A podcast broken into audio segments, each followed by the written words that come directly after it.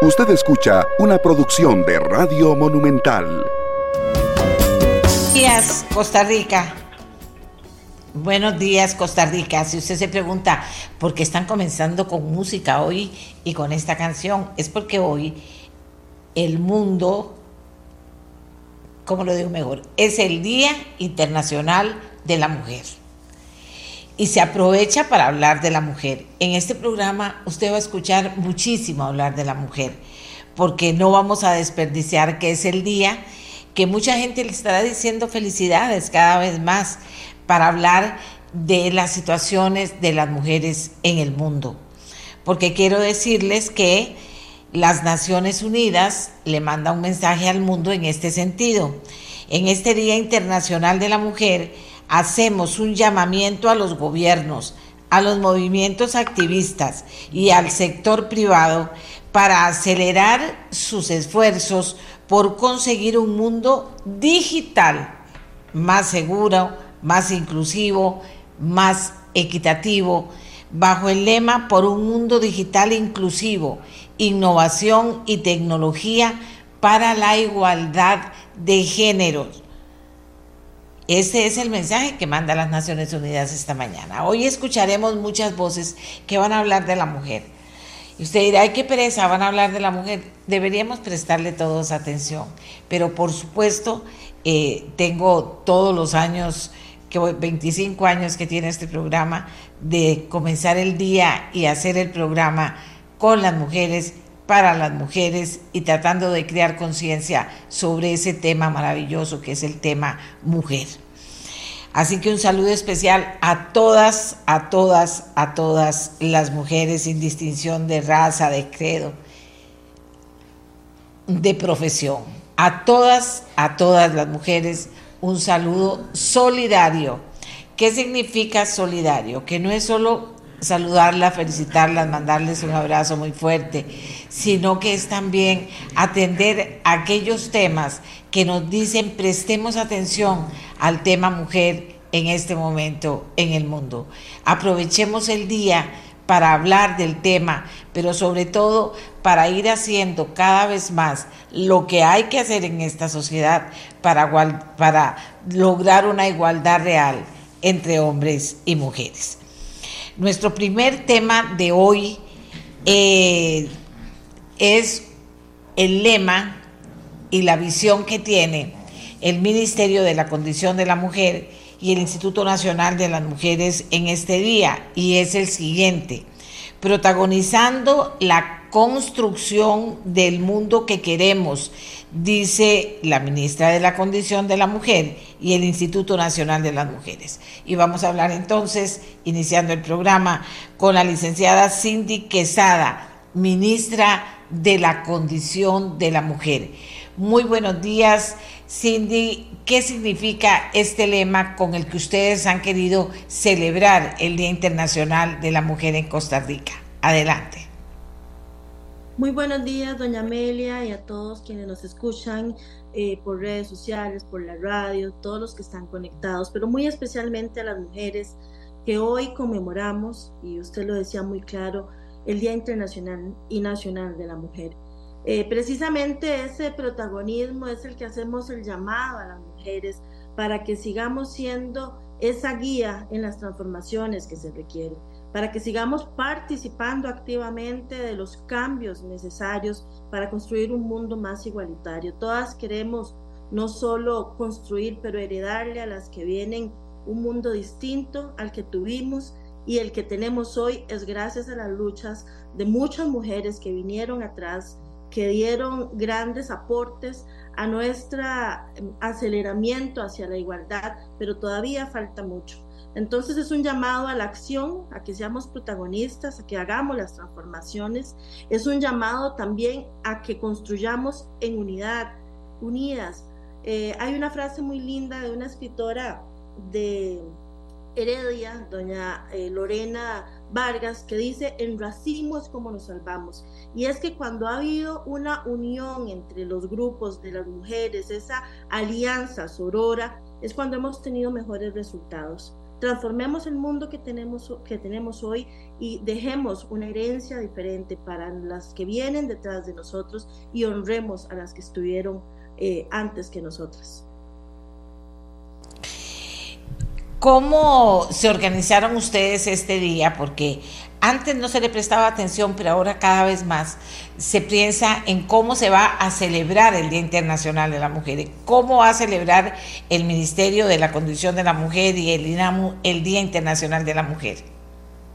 Bueno, lo más importante es con acciones, es mostrarle a la ciudadanía lo que durante estos 10 meses hemos venido construyendo, hemos venido fortaleciendo y queremos presentarles a la ciudadanía estos avances, eh, los avances en la ruta de género respecto de la violencia, los avances en materia de autonomía económica para las mujeres, los avances en el compromiso institucional para eh, eh, ir erradicando aquellas acciones que hacen más grandes las desigualdades. Eh, esa es la primera acción y no lo vamos a hacer solo hoy, van a ser diferentes eventos a lo largo del mes, vamos a estar hablando de las mujeres y la tecnología y la ciencia, que muy acertadamente eh, la ONU hace un llamado para cerrar las brechas e invitar a más mujeres a participar de los productos de la ciencia y tecnología. Vamos a tener una actividad de un compromiso de las mujeres frente al cambio climático, también este, durante, la, eh, durante este mes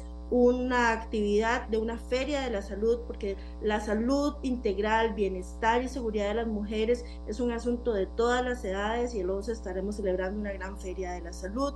Vamos a tener una actividad para el 31 donde se va a trabajar el tema de la seguridad alimentaria y esa interrelación que existe con los saberes de las mujeres y de las mujeres de nuestra ruralidad y también una actividad con mujeres deportistas. Hemos querido tratar de, de aprovechar todo el mes para honrar y para eh, visibilizar las diferentes acciones donde las mujeres son protagonistas y estamos llevando un cambio al mundo. Hoy también tendremos la posibilidad de honrar a las mujeres, a las dos mujeres que entran a la galería de el INAMU este, como mujeres destacadas en, en su trayectoria en favor de los derechos y así tendremos varias actividades donde trataremos además a nivel regional, en cada una de las regiones del país estarán llevando a cabo actividades conmemorativas.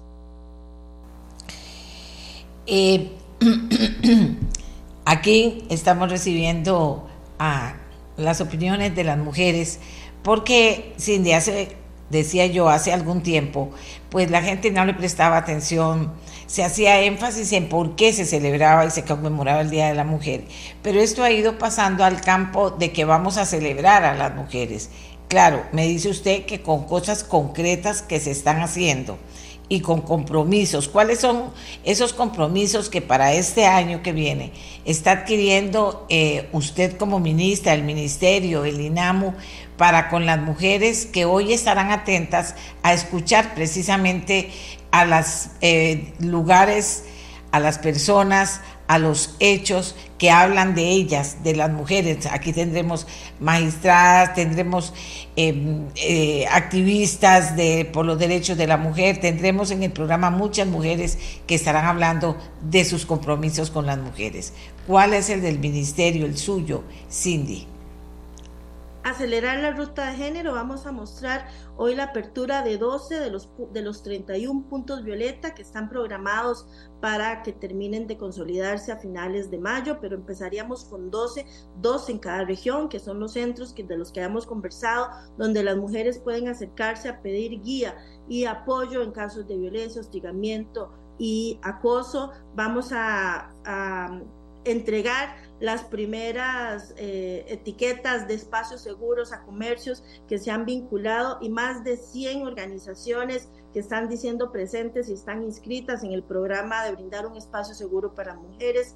Vamos a hablar de las, eh, el protocolo para la atención del acoso en el transporte público. Vamos a firmar un decreto donde se hace un cambio sustancial al programa FOMujeres, que es un fondo para mujeres que era un concurso y se va a modificar el, el decreto. Ya tenemos listo el reglamento para que el proyecto sea un programa eh, permanente del INAMU donde se varía también la modalidad para no solo apoyar actividades que ya tienen dos años de desarrollo, sino también como capital semilla para aquellas eh, iniciativas que quieran comenzar. Les vamos a contar que ahora el INAMU apoya a proyectos en conjunto, proyectos especiales y se van a hacer la entrega para beneficiar a casi 300 mujeres eh, en las zonas rurales, en proyectos productivos, casi 400 millones de colones que se están colocando, que ya se colocaron en este momento. Vamos a hablarle de los nuevos productos financieros que estamos desarrollando una vez que se terminen los procesos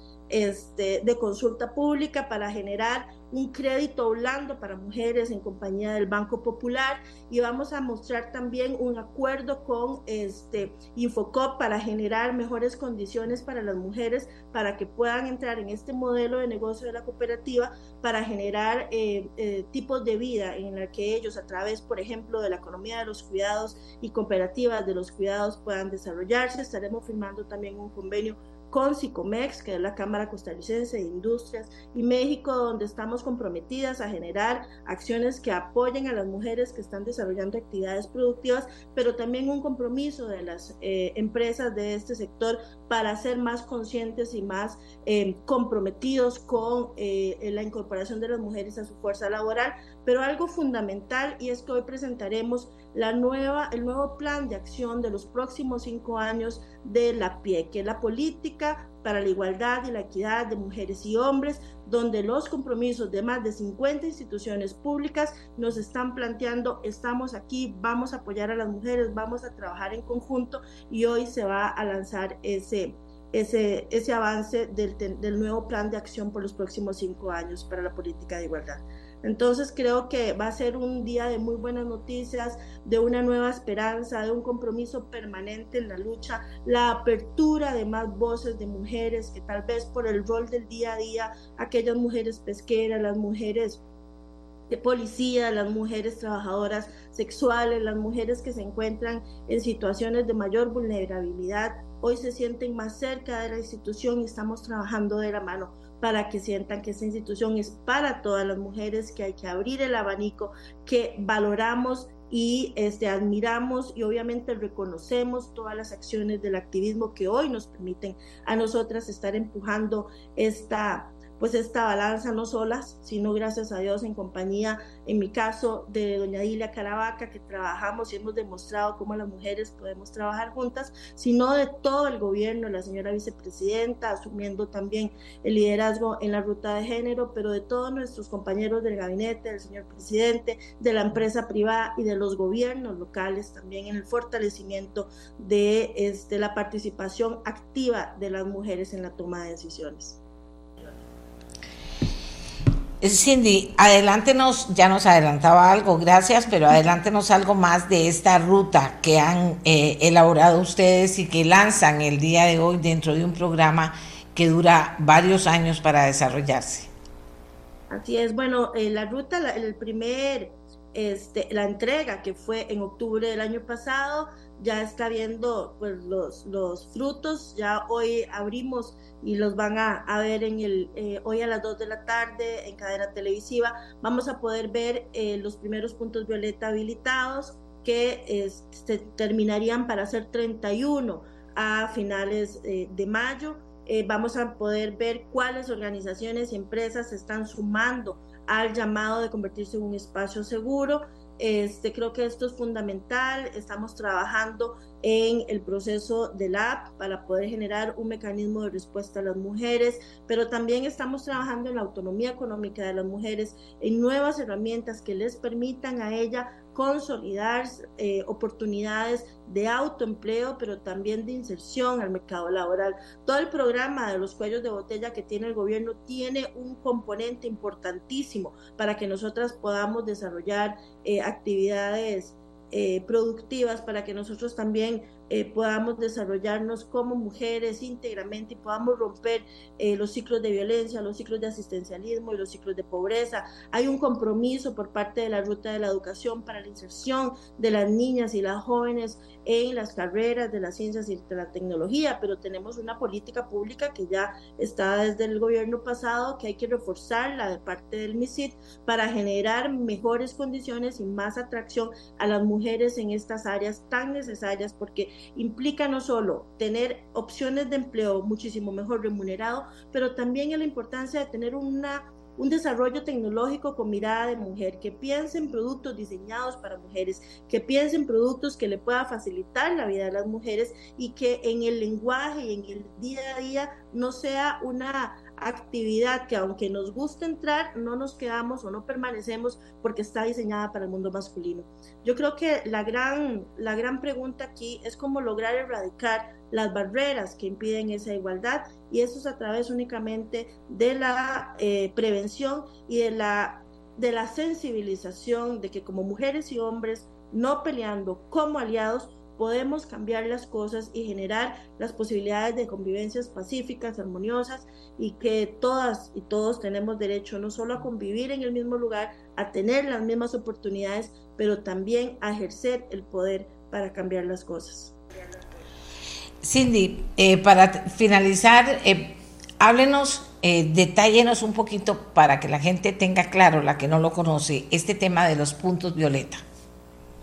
Perfecto. Eh, doña Amelia, en Costa Rica nosotros podemos llamar al 911 cuando tenemos una situación de emergencia. Hay una línea gratuita para las mujeres para acompañarlas. Podemos ir directamente a la fiscalía a poner una denuncia o podemos buscar una delegación del INAMU que únicamente hay seis en el país. Entonces una mujer, por ejemplo, de Barras del París Mina tiene que ir hasta Limón Centro si quiere la guía, la orientación y el apoyo sobre su situación de violencia y cómo salir de ella, si tiene que judicializarla, cuáles son sus derechos y cuáles alternativas tiene para salir de estos ciclos de violencia. La idea de los puntos violeta es poder acercar ese servicio de orientación y de apoyo a las comunidades. Entonces, cuando estén todas habilitadas, tendríamos por ejemplo, en la región Huetar, una en Pocosí, una en Siquirres, la de Limón y la de Puerto Viejo, que a partir de hoy estarán habilitadas Puerto Viejo y Limón. Lo mismo en la zona Brunca, una mujer de eh, Pérez Celedón no tiene que ir hasta Río Claro.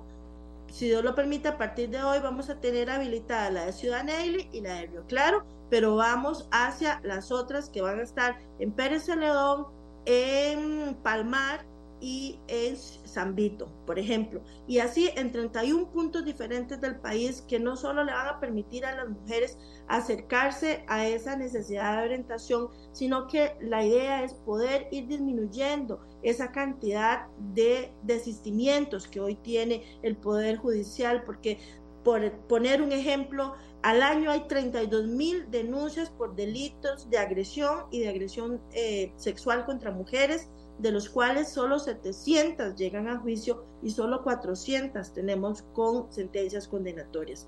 Vemos la gran diferencia y es que las mujeres llegan sin representación. Al tener más cerca los servicios de un punto violeta, la referencia hacia un profesional del derecho va a ser mucho más cercana, mucho más pronta y van a poder acudir a los procesos judiciales no solas, sino acompañadas. Creemos que no solo darle ese acompañamiento cuando una mujer decide romper el silencio, y escucharla y orientarla es fundamental, sino que también le genera una seguridad jurídica y un acceso a la justicia a las mujeres que hoy pareciera la ven inalcanzable.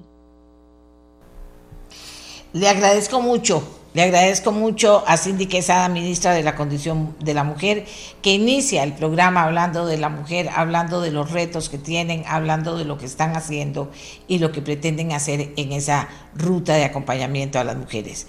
Muchísimas gracias, eh, Cindy Quesada. Un saludo en el Día Internacional de la Mujer y en este programa que pretende visibilizar a la mujer, a los temas mujer, para que la sociedad se mueva en esa responsabilidad que tenemos todos de propiciar una igualdad real entre hombres y mujeres, total, en todos los campos, porque en ningún campo se da.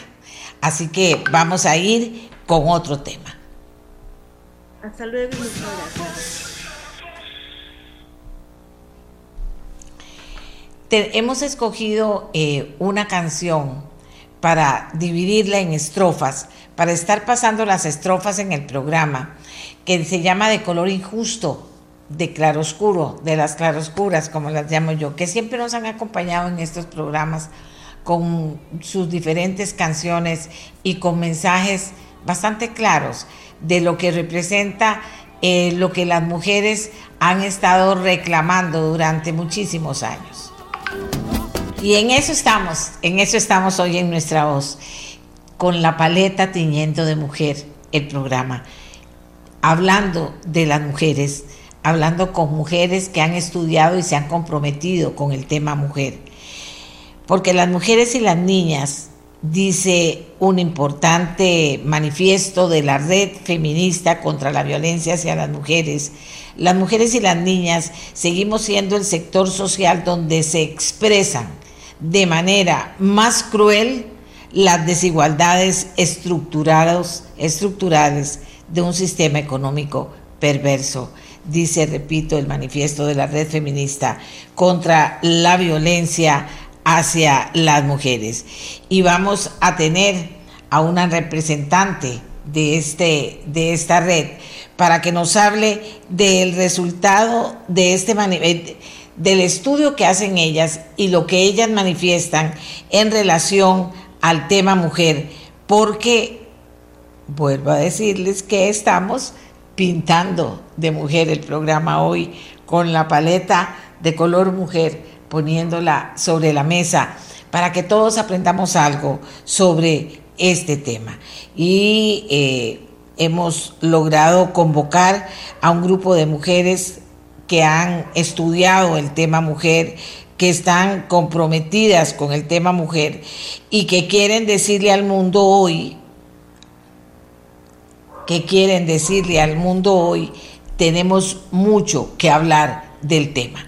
Silvia Mesa es la presidenta de la red feminista contra la violencia hacia las mujeres y ella nos va a dar los principales mensajes que quieren mandar en este día eh, eh, y que lo están haciendo aparte, eh, lo están haciendo con un manifiesto para que todo el país escuche lo que tienen que decirnos. Silvia, buenos días, adelante. Buenos días, Amelia, ¿cómo está usted? bueno, nuestra preocupación ronda en torno a cómo las mujeres son cada vez más pobres en este país, ¿verdad? O sea, según los datos de la encuesta nacional de hogares del 2022, la pobreza se sostiene en un 23%, ¿verdad? Que es la segunda cifra más alta en la historia del país. Pero además eso implica una caída del poder adquisitivo en el 2022 de un menos 6.2% con respecto al, 200, al 2021. El impacto de esto es que el 45.5% de los hogares en condición de pobreza son liderados por mujeres. O sea, la distribución de hogares liderados por mujeres es mucho mayor en este sector que en otros sectores, en otros percentiles de la población. Eh, entonces, esto nos, y además a eso tenemos que agregar que la carga del trabajo doméstico no remunerado en las mujeres es de 72 horas semanales, ¿verdad? Cuando analizamos el, la carga global, que consideramos el trabajo doméstico no remunerado y, el trabajo remunerado. Entonces, eso nos dificulta también cuando analizamos que se está impulsando una ley de jornada 4x3, ¿verdad? Que eso dificultaría a las mujeres mucho el cuidado. Eh, lo otro es que no ha habido políticas para la recuperación económica de las mujeres. O sea, si bien los datos de empleo están subiendo, pero en, según el, Estado de la Nación, en el 2022, en el periodo de la pandemia, eh, 120 mil mujeres pasaron al desempleo. Eh, y en el último semestre del 2021, la encuesta de hogares reporta que el eh, desempleo femenino alcanzó el 39.5% en comparación con la masculina que es solo del 25%. O sea, el gran peso del desempleo cae en las mujeres y no hay políticas específicas dirigidas a una recuperación de ese empleo. Ahora, en la medida en que las mujeres entran en la pobreza y que están en una situación de exclusión, eso implica que es un caldo, un caldo de cultivo por la, por la violencia, ¿verdad? En los últimos 15 años eh, hay 419 mujeres que perdieron la vida a causa del femicidio. Para el periodo 2017-2021 se presentaron 100.552 denuncias por delitos asociados a la violencia contra las mujeres en el contexto de relaciones de pareja. Esto según el Observatorio del Poder eh, Judicial, el, Observatorio de Violencia de Género del Poder Judicial. Pero además, las mujeres cuando conseguimos trabajo, que generalmente es un trabajo de menor salario que el masculino, enfrentamos situaciones de hostigamiento laboral en el trabajo, ¿verdad? Este, y según los datos de la Defensoría de los Habitantes, en, un total para el año 2019, eh, 373 personas fueron víctimas de hostigamiento sexual laboral y de esas el, 60, el, el 90.62% eh, eran mujeres. Entonces, esto nos preocupa, nos preocupa además que en la medida en que las políticas desmantelan servicios, las políticas económicas y de restricción de gasto, cada vez hay menos servicios a donde puedan acudir las mujeres. Cada, entonces, y estos recortes hacen que eh, perdemos atención para estas mujeres que pueden ser agredidas. En resumen, esto es lo que nosotros hemos este, queremos resaltar en este momento, doña Mel. Y dígame una cosa, cuando ustedes se plantean esto y lo hacen con números y lo presentan, también se deben plantear qué hay que hacer, dónde hay que mover, cómo hacerlo, para poder ir caminando en ese camino que ha sido muy duro de lograr de verdad una igualdad real entre hombres y mujeres en todas las situaciones de la vida. Sí, por supuesto para nosotras esto es una, una situación que requiere eh, eh, un montón de medidas a nivel de políticas públicas, ¿verdad? Necesitamos, por ejemplo, que haya políticas de empleo eh, dirigidas a las mujeres. Necesitamos también que las por ejemplo, la política nacional de violencia contra las mujeres no sea descuidada, que esa política tenga los recursos para operar porque la medida en que se restringen los recursos para las, para las instituciones es más difícil para eh, mantener los, los, este, eh, los servicios de atención, es más difícil hacer proyectos, hacer programas que eh, nos permitan seguir luchando en contra de la violencia. por ejemplo, este, la, la creación de nuevos servicios, por ejemplo, la, mm, que, que las, este, que, por ejemplo, hay, hay zonas de, de, nuestro país que sufren eh, continuamente una eh, falta de, de, este, de servicios. En las áreas rurales los servicios tienden a concentrarse en las ciudades.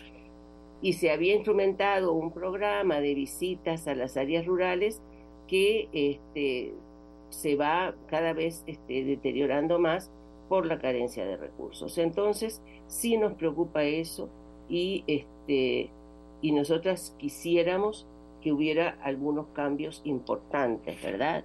Este, por ejemplo, eh, eh, diseñar y ejecutar planes eh, de urgencia y acciones afirmativas para la justicia económica de las mujeres, como decíamos, para satisfacer esta brecha de género, eh, pero también creemos que es importante eh, mantener los derechos de las mujeres como están, o sea, ya que se han visto afectados en tanto. Entonces es, por ejemplo, eh, mantener los derechos este, de las mujeres en, torno a, los derechos sexuales y reproductivos, o sea, el, caso de la norma este, sobre el aborto terapéutico, esa norma es el producto de un acuerdo del país con la Comisión Interamericana de Derechos Humanos y el derogarla puede ser un problema para el país, además de ser un retroceso en los derechos de las mujeres. Eh, también eh, no, no, no, queremos este, que, no estamos de acuerdo con que se reforme el código de trabajo para la introducción de la formada 4.3, porque creemos que es un, tendrá un impacto negativo en la posibilidad de empleo de las mujeres, que muchas mujeres van a ser despedidas si se aplica esa norma porque no van a poder acogerse a ese trabajo de trabajar cuatro días y tener tres días libres.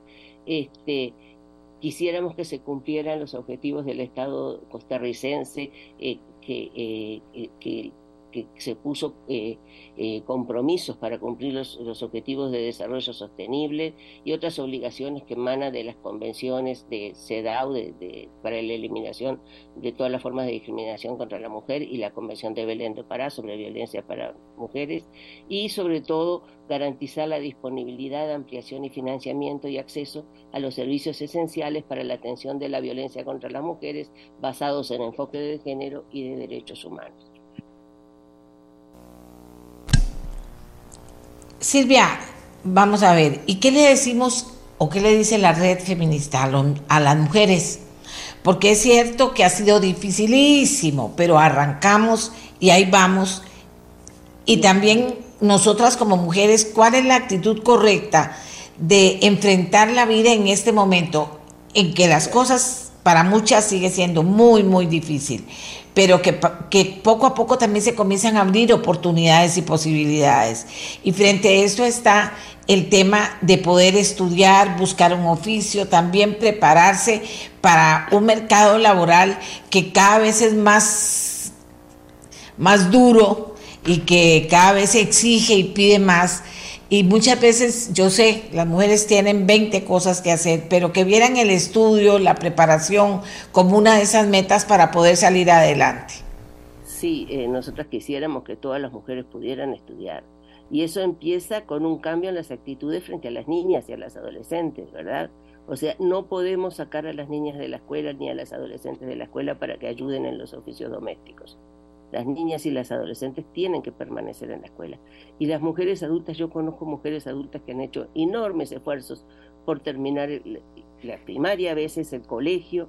O sea, sí es importante, es muy importante. Y, a veces cuando me siento muy desesperada, tengo que buscar apoyo, ¿verdad? O sea, eh, las alianzas entre mujeres son fundamentales para lograr estos objetivos. ¿Cómo hace una mujer que tiene cuatro niños para estudiar? Bueno, hay que buscar apoyos, o sea, apoyos en la familia, apoyos en las vecinas, en las amigas y en las instituciones, ¿verdad? O sea, hay eh, una eh, necesidad de expandir las redes de cuido para que las mujeres puedan salir de la casa también. O sea, no es suficiente eh, que haya ofertas laborales, no es suficiente que que haya oportunidades, ¿verdad? Porque si las mujeres tienen que permanecer atadas al trabajo no remunerado de su casa, si no hay quien se haga cargo de los hijos, si los compañeros ni siquiera ayudan el rato que vuelven del trabajo remunerado de ellos para que ellas puedan dedicarse a otra cosa, entonces las mujeres no pueden avanzar. Yo creo que esto implica un cambio de nuestra cultura e implica también desde las mujeres un posicionamiento de yo puedo.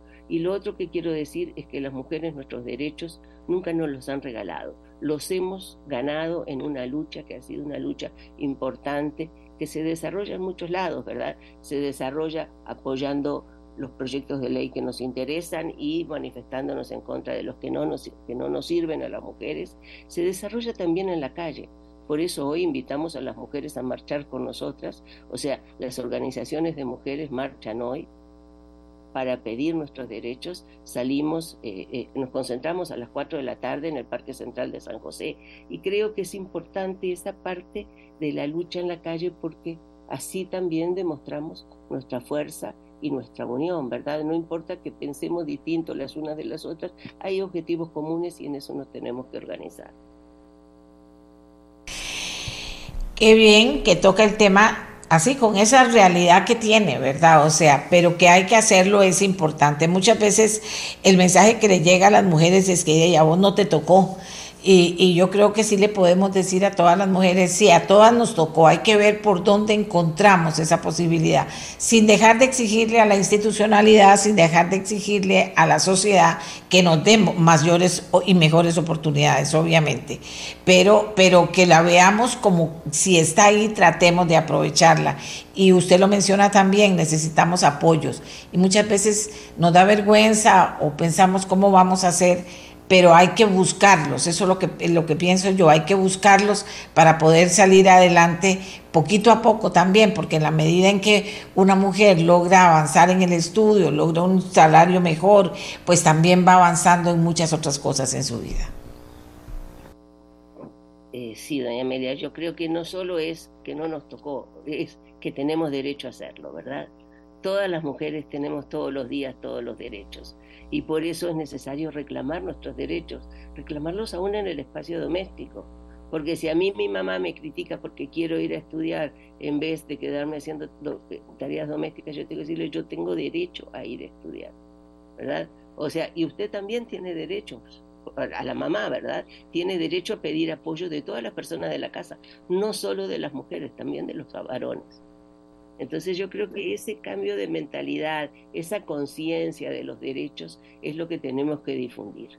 O sea, las mujeres tenemos derecho a un trabajo digno, tenemos derecho a estudiar, tenemos derecho a superarnos en nuestras vidas, tenemos derecho a vivir sin violencia. Y esas cosas se logran a dos lados. Por un lado, reclamando los derechos desde las mujeres, haciéndolos valer, y por otro, el Estado garantizando esos derechos.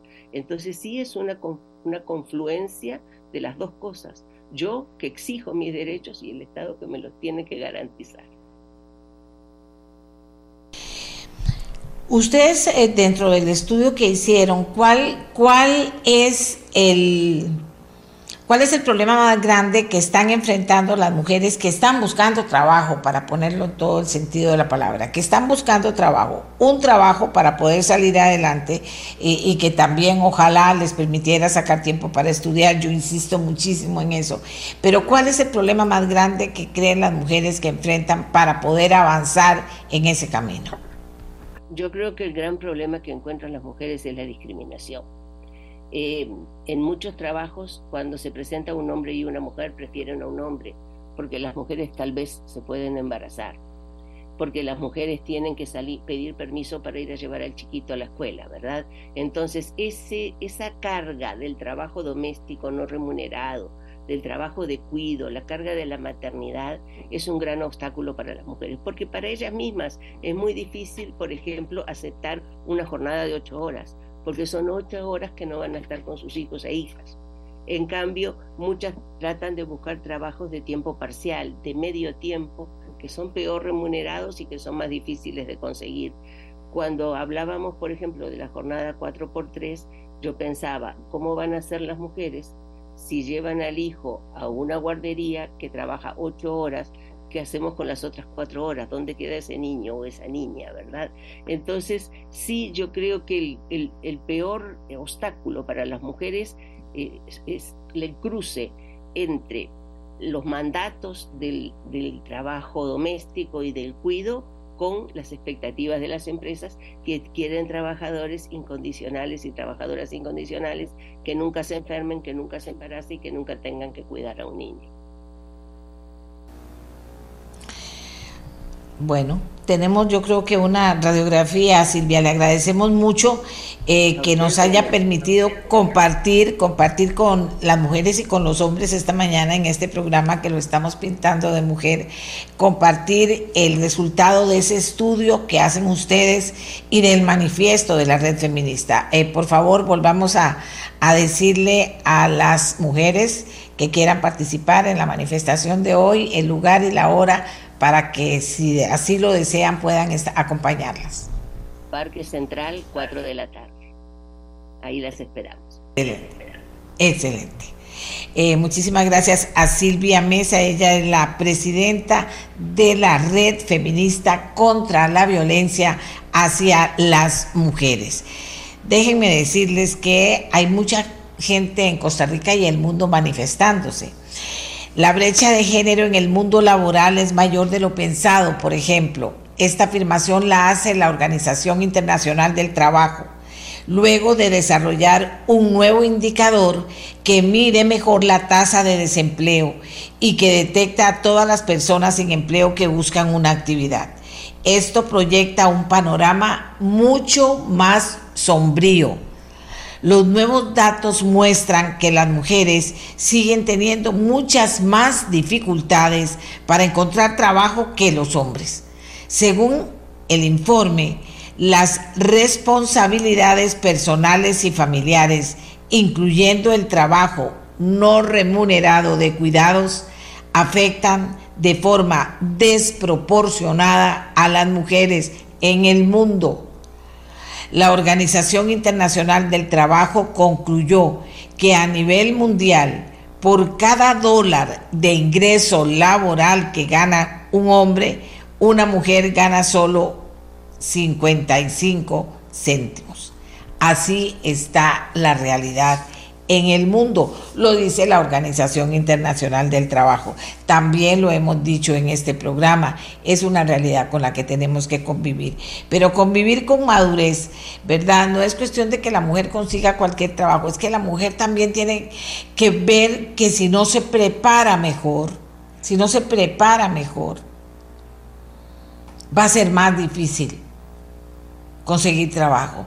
Y la mujer lo tiene que ver desde que es una niña, desde que es una niña, también el hombre, pero la mujer lo tiene que ver desde que es una niña, porque usted sabe que muchas veces a la niña se le ponen a hacer un montón de cosas desde pequeñita que no se le ponen a hacer al niño y entonces se va creando esa idea de que es falsa, de que no tiene que comprometerse con el estudio de que no tiene que comprometerse a pensar cuando sea grande entre las cosas que va a hacer es estudiar una profesión, estudiar un, un, un técnico de cualquier especie, si le gusta hacer algo, desarrollarse con conocimiento en lo que le gusta.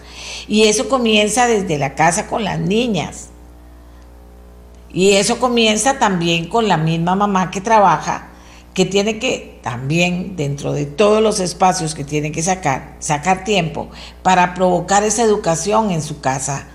¿Verdad? No es que mamá trabaja y miren todas las horas que trabajó y llegó y dejó botado todo y no aguanta y tiene que cocinar y que todo. No, vamos todos a participar en lo que es una, un hogar, una casa si no hay papá, pues hay mamá y están sus hijos y entre todos vamos a compartir. Y en ese compartir lo que hay que hacer en una casa, también se le comienza a inculcar a los niños y a las niñas, pero en este caso pensar efectivamente en las niñas, se le, inculpa, se le inculca que cuando planee su vida futura, planee el estudio, porque es muy importante cuando sea grande, va a ser importante toda la vida y planee estudiar algo más, ¿verdad? Porque eso es lo que se necesita en el mundo como parte fundamental cuando se va a pensar en el trabajo.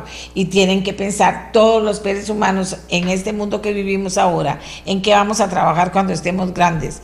Y también tienen que, con esa mentalidad, ir creciendo y también con las responsabilidades dentro de una casa, así le ayudan a la mamá, pero van ellos mismos pensando en las responsabilidades que les toca tener, eh, hablarle a las niñas de que qué bonito sí ser mamá, pero hay que prepararse para ser mamá, hay que estar preparado primero, estudiar, tener las oportunidades de apoyar a los niños y niñas que tengamos y para eso también hay que crear a las niñas desde pequeñas con esas mentalidades. Y así es, no es que yo me lo haya inventado, es que es una realidad que vivimos. Sí, la OIT concluye que a nivel mundial esto está fatal.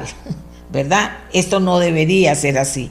Y que, y, que por cada dólar de ingresos laborales que ganan los hombres, las mujeres ganan solo 51 céntimos, 51 céntimos es catastrófico. ¿Por qué? Porque esto va creando más desigualdad, porque si no la desigualdad nunca se va a acabar y hay que hacerlo. Y aquí hay gente que me dice, sí, doña Amelia, pero no son solo las mujeres, es que también los hombres hay que educarlos igual. Sí, yo sé, pero hoy estamos pintando de mujer este programa, sin descuidar y sin desconocer que ahí están los hombres, para nada. Pero ellos también tienen que tomar conciencia del el tema mujer tienen que tomar conciencia de las necesidades de una persona para crecer, para, para salir adelante, si es su hija, si es su hermana, si es su esposa. Hay mujeres inclusive muy preparadas, otras que se quedaron a medio camino y a otras que les gustaría prepararse, que se casan y se quedan ahí o, o se retiran y se van para la casa mujeres muy valiosas. Bueno, si tiene la oportunidad de quedarse en la casa criando a sus hijos, yo la respeto mucho, si tiene la oportunidad. No son todas las mujeres las que tienen esa oportunidad, pero si la tienen y lo quieren y la familia está de acuerdo, es maravilloso, sin duda alguna. Pero la mayoría no es así. Y hay muchas que deberían tener esos apoyos y esos soportes para aprovechar el tiempo que les puede quedar libre y estudiar. Esto era lo que quería comentar con ustedes porque, porque hay que hablarlo. Pintar de mujeres, hablar de muchas cosas, de verdad, sin duda alguna, es pintar eh, de colores, de colores mujer eh, el mundo y la mujer tiene mucha necesidad, se ha quedado callada, ha dejado de hacer muchas cosas porque hemos ido fortaleciendo una serie de estereotipos que ya no, que ya solo la, no solamente se, se tienen que extinguir, sino que solo la afectan en su desarrollo como ser humano integral en el mundo, ¿verdad? Y señoras y señores, cuando uno habla con, desde que los niños son pequeñitos y uno habla del trabajo, de la importancia que tiene, de por qué se estudia y de por qué el trabajo va a ser necesario, para en qué parte de su vida y, y qué se puede lograr con el trabajo. O sea, todo ese tipo de cosas van creando una educación responsable sobre el momento de enfrentarse a la vida de enfrentarse al mundo, de crecer, y no les digo, de ser grandes y adultos mayores. Siempre van a ser cosas que los acompañen durante toda la vida. Bien, nos vamos a otro tema, pero escuchamos otra vez este mensaje tan lindo que tiene la canción de Claroscuro que se llama De color injusto. Agradecer, agradecer siempre a Claroscuro por esas canciones maravillosas que nos ha regalado y que muestran con letra y música lindísima también la realidad mujer, porque se trata de decirle a las mujeres, sí podemos, las que ya tenemos la posibilidad de ayudar a, hacer conciencia para que todas lo hagan, sí decirle a las que no la tienen, hay que buscar esa oportunidad y decirle a las que pueden darlo, denles la oportunidad. De eso se trata, de eso se trata en esta sociedad. La mujer ocupa apoyos, como bien decía Silvia Mesa, ocupa apoyos para tener esa oportunidad y tiene que, tiene que batallar, para decirlo de alguna manera, con muchísimas situaciones en la vida, pero tiene que tener apoyos para poder estudiar, salir adelante, tener un mejor salario, sentirse mejor ella misma, educar mejor a sus hijos, porque estamos hablando de una cantidad impresionante de hogares en Costa Rica en que hay mamá nada más y, hay chiquitos que sacar adelante, pero hay mamá y esa mamá tiene que tener las herramientas más importantes que necesite para poder trabajar tranquila porque sus hijos están siendo atendidos de la manera de la mejor manera posible. Y después, claro, tendrá que sacrificarse, llegar a la casa y, ver y batallar con, con, la comida, con qué vamos a hacer, con el estudio de los hijos y con la tarea del más pequeñito. Mi mamá se quedó viuda con cinco hijos y fuimos solo mamá y cinco hijos toda la vida. Y claro, yo ahora que soy grande, yo, yo la bendigo porque ¿cómo hacía mami? ¿Cómo hacía mami? para trabajar, ella nunca había trabajado hasta que se quedó viuda, para trabajar, para sacar a cinco hijos adelante, para cuidar los detalles de esos cinco hijos, para tratar de enseñarles a los cinco hijos las responsabilidades que íbamos a tener en la vida y sacarnos adelante a todos, o sea, porque a todos nos sacó adelante maravillosamente bien. Y, y entonces, eso es lo que uno quisiera que pudieran hacer todas esas mujeres solas, tener la posibilidad de ir sacando a sus hijos porque tienen la oportunidad, porque los apoyan para que puedan aprovechar la oportunidad y para que puedan prepararse para ir saliendo adelante. Bueno, amigas y amigos, vamos a hacer una pausa, pero ya regresamos para seguir pintando de mujer el programa de hoy de nuestra voz. Son este programa especial del Día Internacional de la Mujer aquí en Nuestra Voz porque queremos pintar de mujer el programa, queremos hablarle de muchas situaciones que pasan con las mujeres que deberían irse superando. Y eh, aquí mucha gente me dice, después del comentario que dice, sí, doña Amelia, pero es muy duro sacar adelante a los hijos sola. Lo sé, lo sé, repito y lo viví. Uno dice, ¿cómo hacía mi mamá?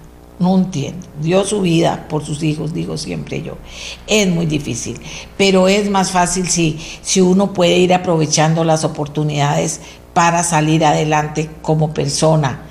Y fíjense que voy a tocar un tema ahora que es importante. No es una noticia exclusiva, es una noticia que ya se habló, pero vamos a tocarla en el programa porque es importante. El Tribunal Supremo de Elecciones definió ya las reglas de la paridad horizontal para cargos municipales uninominales 2024. Usted dirá, ¿qué es esto de paridad horizontal? ¿Qué es esto de uninominales? Bueno, Andrei Cambronero, jefe de despacho de la presidenta de la presidencia del Tribunal Supremo de Elecciones, nos va a hablar del tema. Pero yo quería aprovechar también para decirles que tocamos este tema porque hemos escuchado la voz, y vea de los que voy a hablar, de las vicealcaldesas, por ejemplo, que aunque han sido electas, que aunque han sido nombradas eh, como vicealcaldesas, se les da un lugar prácticamente inexistente en muchas municipalidades, que les se maltrata, que les hacen bullying, que no les dan oficina, que no les dan ninguna representatividad importante a pesar de ser elegidas en un alto cargo por los costarricenses que votaron por cada partido. Y entonces esta decisión del tribunal es importante, pero nos trae a otra cosa, a que mucha gente diga cuando esto pasa, que lo diga y, y no sin razón, que es que no nombren a cualquier mujer solo porque es político, dicen. Que por favor nombren mujeres preparadas para poder ejercer esos cargos. Bueno, Ustedes tienen mucho que ver en eso porque en el caso de las municipalidades ustedes eligen a las personas. Pero resulta que eso también es un cuento chino, de que estén preparadas o no. Hay montones de mujeres, las mujeres durante todos estos últimos años, hay cualquier cantidad de mujeres preparadísimas, cualquier cantidad en cada comunidad. Hay mujeres preparadas para que puedan hacer el cargo. Así que ustedes, no, hay que elegir, claro, a las que estén mejor preparadas, pero es que no, no es que no hay. Hay mujeres muy preparadas que no están en los lugares que deberían estar y que si llegan a esos lugares las ningunean, como pasa con una cantidad impresionante de mujeres vicealcaldesas. Ellas mismas hablaron aquí en el programa. Entonces, don André Cambronero nos habla de una acción positiva de que el Tribunal Supremo de Elecciones ya finalmente definió las reglas de la paridad horizontal para cargos municipales uninominales en el 2024. ¿De qué se trata, don Andrei? Muy buenos días.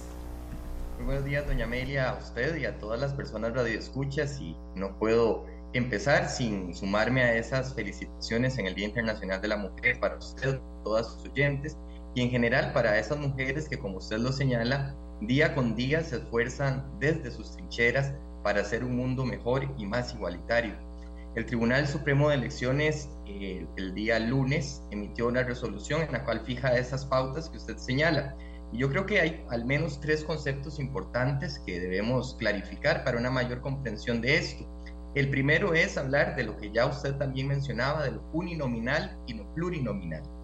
Cuando nosotros nos vamos a las municipalidades, vemos que hay cargos que son únicos, que solo hay uno en el cantón. Por ejemplo, eh, solo hay una persona que ejerce como alcalde o alcaldesa, solo en los distritos hay una persona que ejerce la sindicatura propietaria y en siete distritos del país hay, eh, bueno, hoy, ocho, a partir del 2024 siete, porque se ha convertido en Cantón Monteverde, eh, personas que ejercen el único cargo de intendencia.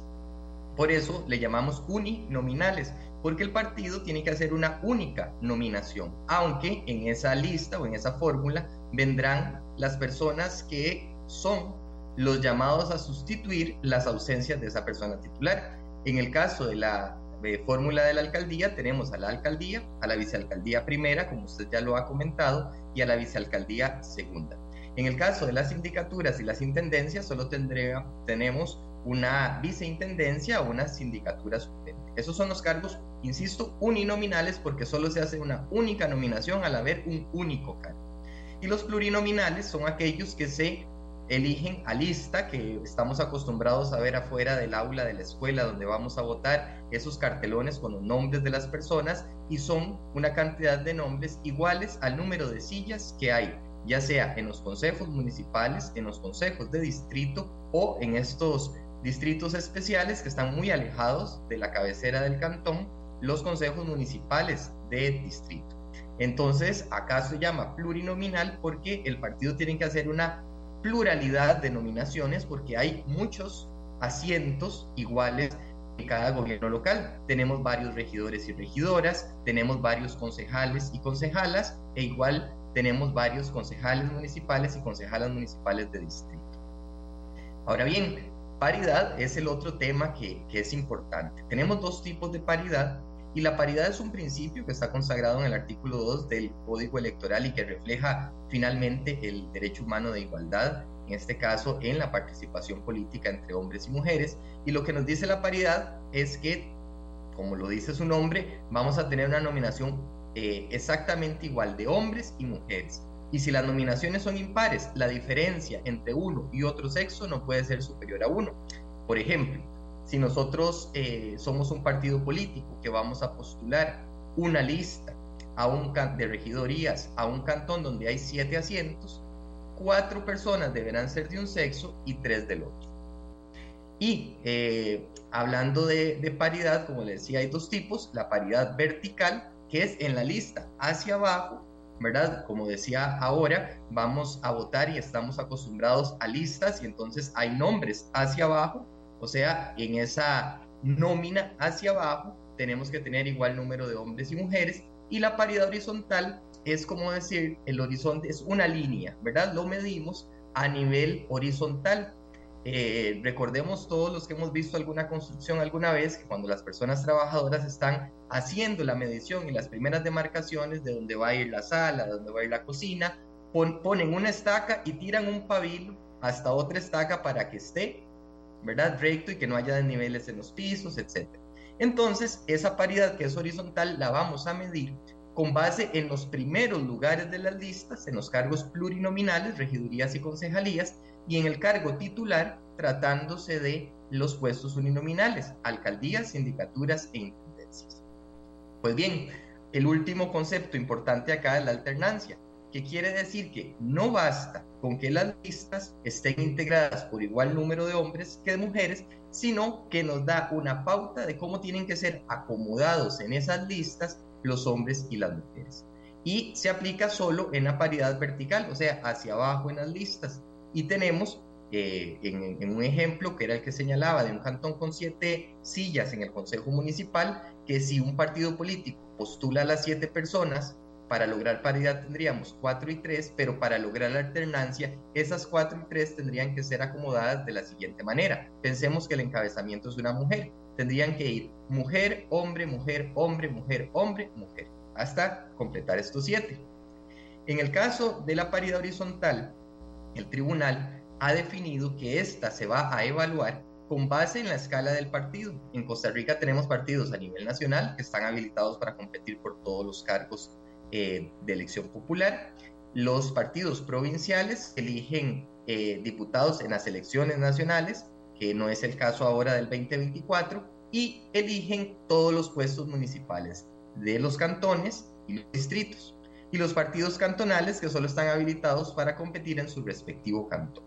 Entonces, si tenemos un partido nacional que tendría la posibilidad de postular 84 candidaturas a las 84 alcaldías, dos más que en el año 2020, eh, entonces tendría que nominar 82 candidatas alcaldesas y 82 candidatos, perdón, 42 candidatos candidatas alcaldesas y 42 candidatos a alcalde, para lograr que en los 44 haya paridad.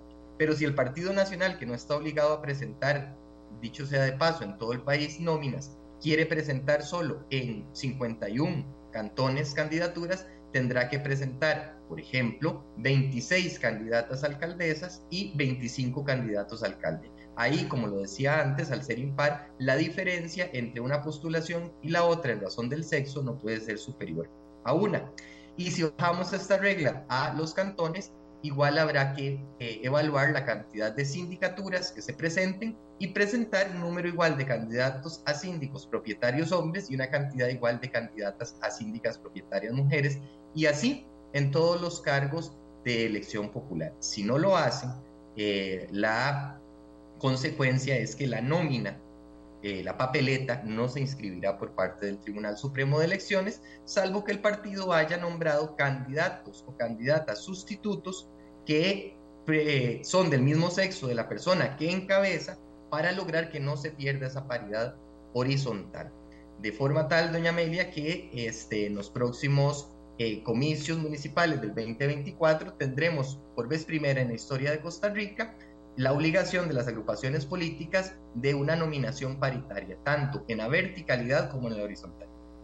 ¿En qué cantones encabeza un hombre o en qué cantones encabeza una mujer? Eso es una decisión política que compete a, los partidos eh, políticos de acuerdo con decisiones que toma su Asamblea Superior, en el caso de partidos nacionales, su Asamblea Nacional, de los provinciales, su Asamblea Provincial y de los cantonales, su Asamblea Cantonal, en la cual además hay una integración que también viene de lógicas paritarias porque así lo exige el Código Electoral. Esa definición de los encabezamientos tendrá que darse a más tardar el próximo 31 de mayo para que los partidos puedan empezar sus procesos internos de elección de esas candidaturas, que es un proceso muy complicado y trabajoso, que es supervisado por el Tribunal Supremo de Elecciones, con claridad en las reglas y para que todas las personas sepan cuáles son los escenarios posibles de postulación. Agradecemos muchísimo al licenciado André Cambronero jefe de despacho de la presidencia del Tribunal Supremo de Elecciones, que ha sido clarísimo. Además, el único hombre entre toda esta pintura de, de, mujer que tenemos hoy en el programa. Le tocó a don André, pero lo ha hecho excelentemente bien y ha puesto a todo el país atento a esta información que le acaba de dar.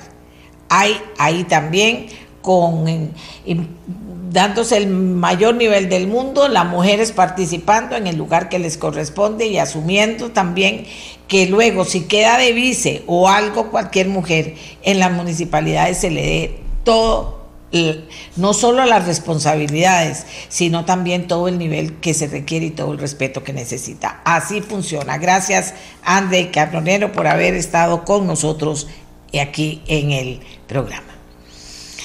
Y ahora nos vamos a ir a otro tema.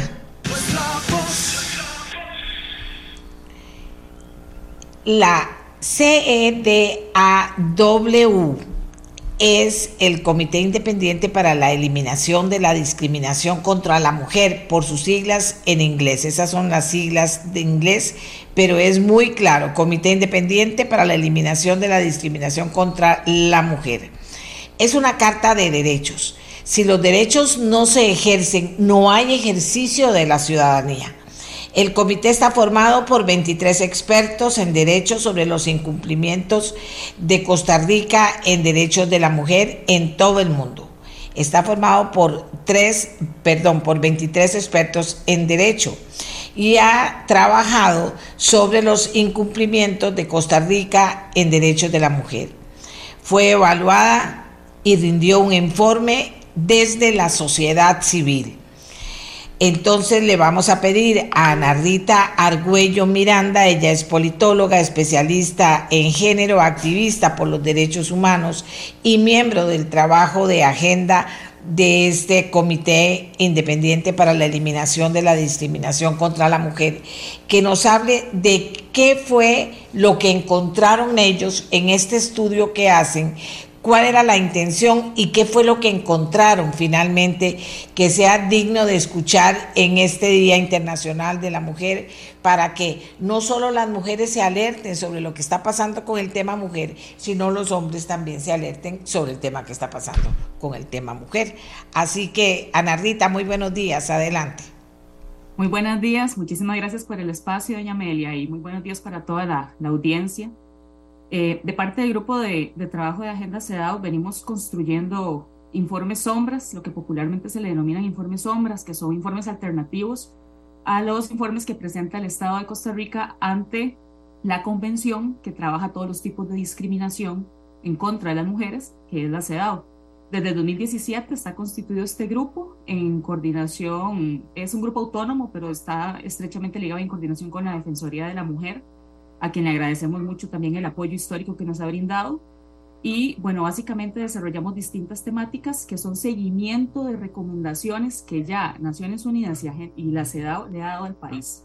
¿En qué? En materia de garantizar la igualdad de derechos y la no discriminación para todas las mujeres. Entonces tenemos distintas temáticas que van desde el acceso a la justicia y recursos jurídicos hasta el acceso a la salud, hasta la garantía de trabajo digno y decente, igualdad de oportunidades en el empleo y derechos también de poblaciones como la población LGBTIQ+, eh, la población indígena, trabajadoras domésticas, mujeres rurales. Es un documento que se construyó eh, y ya se presentó en, en Ginebra. Larisa Arroyo nos representó de una, de una muy buena forma y de hecho, Agenda CEDAW ya brindó un primer borrador de respuesta de seguimiento de todos estos acuerdos, en donde prácticamente asume entre el 80 y el 90% de las temáticas que se plantean acá. Algunos temas importantes, bueno, sobre el acceso a la justicia. Hemos eh, identificado que sigue siendo muy desigual entre hombres y mujeres, no es accesible, pero sobre todo no es accesible para mujeres que se encuentran en condición migratoria irregular o que eh, tienen una orientación sexual que no sea la, heterosexual, por origen étnico, las personas, las mujeres indígenas sobre todo, no están accediendo al, al, al sistema de justicia en este país y eso representa verdaderas brechas para garantizar eh, justicia pronta y cumplida y también para garantizar el derecho a una vida libre de violencia. Por otro lado, identificamos también que en la SOFIN, que son las oficinas de la mujer que están ubicadas en las municipalidades del país, eh, no tienen tampoco personal ni recurso humano capacitado, ni estrategias tampoco planificadas que garanticen este, un acceso también por parte de las mujeres que habitan los distintos cantones de Costa Rica a la hora de que a la hora de haber violentado alguno de sus derechos. Entonces hemos identificado que estas instituciones que son del gobierno ¿verdad? más cercano al pueblo eh, están profundamente debilitadas. Esto en el marco además de discursos de odio, de discursos también de con radicalismos muy conservadores que están tratando de quitarle a las oficinas esa visión y esa dimensión de protección de los derechos humanos de las mujeres por las que fueron creadas. Entonces ahora se hablan de oficinas de gestión social, de apoyo a la familia, pero no precisamente se está eh, cobijando el fin último de estas instancias, ¿verdad? Eso como por dar un ejemplo sobre el tema de, de la justicia. También trabajamos sobre temas de estereotipos y prácticas discriminatorias identificamos que la ley de pensiones eh, alimentarias sigue siendo una ley que revictimiza, es una ley con una visión muy sexista y estereotipada. Eh, hay un nudo estructural importante y es cuando llega el punto en el que estas pensiones se vuelven incobrables porque tal vez el, el señor o la persona a la que tiene que, que brindar el, el, aporte económico no cumple y se empieza a, a, a, sumar ¿verdad? la deuda y llega un punto en que es incobrable, impagable pero el sistema no le está brindando eh, respuesta a las mujeres que llegan eh, a esa condición, que al final no es una afectación ni siquiera directamente para las mujeres, sino para todo su núcleo familiar.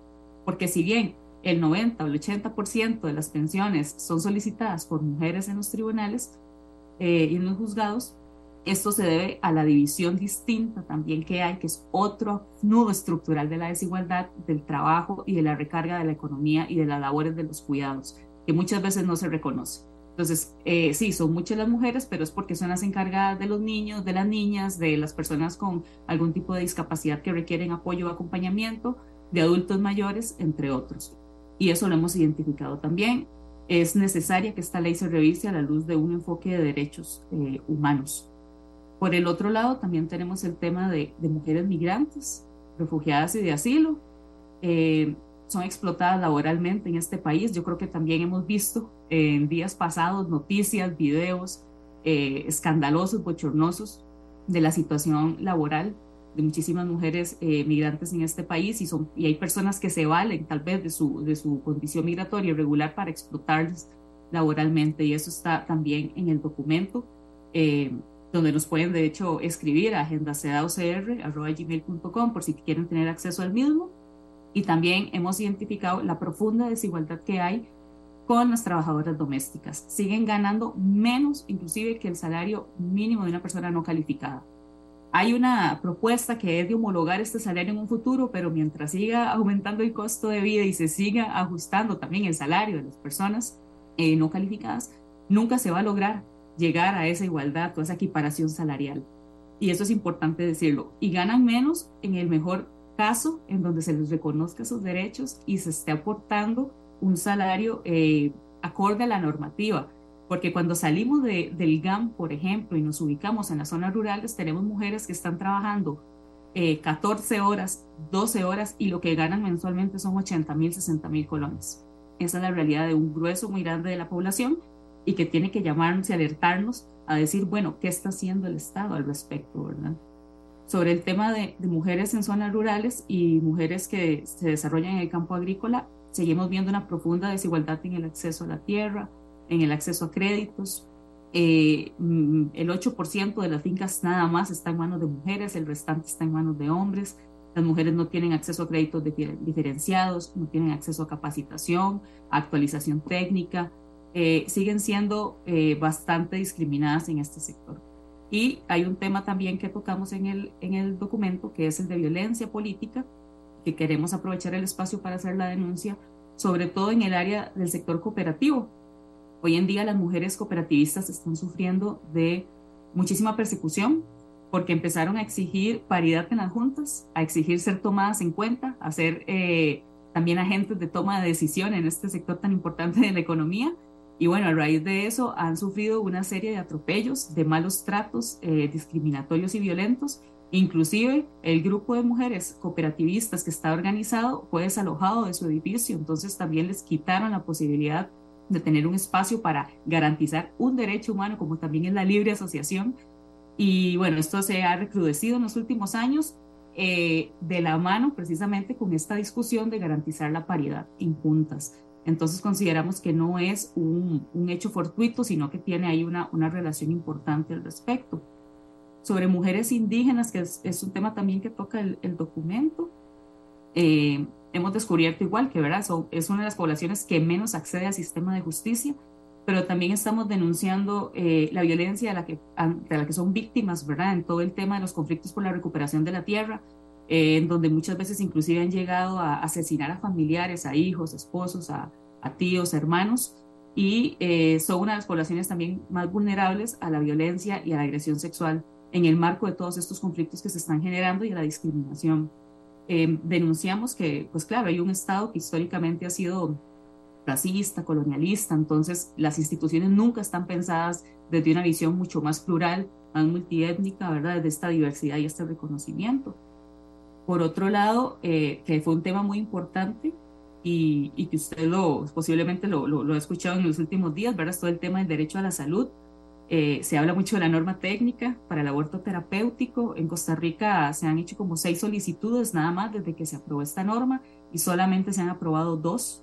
Entonces lo que consideramos es que si se tiene que revisar algo, debería ser qué tan accesible realmente está haciendo esta norma y también cuáles son las valoraciones del personal médico para tomar decisiones, si son valoraciones desde la ciencia, desde la ley, valoraciones técnicas o si nada más están siendo valoraciones profundamente personalísimas desde una moral muy individual que no le está garantizando a las mujeres el acceso a la salud para la defensa inclusive de sus propias vidas, porque esto es una norma que existe ya en último caso en el que la vida de la mujer se vea en peligro.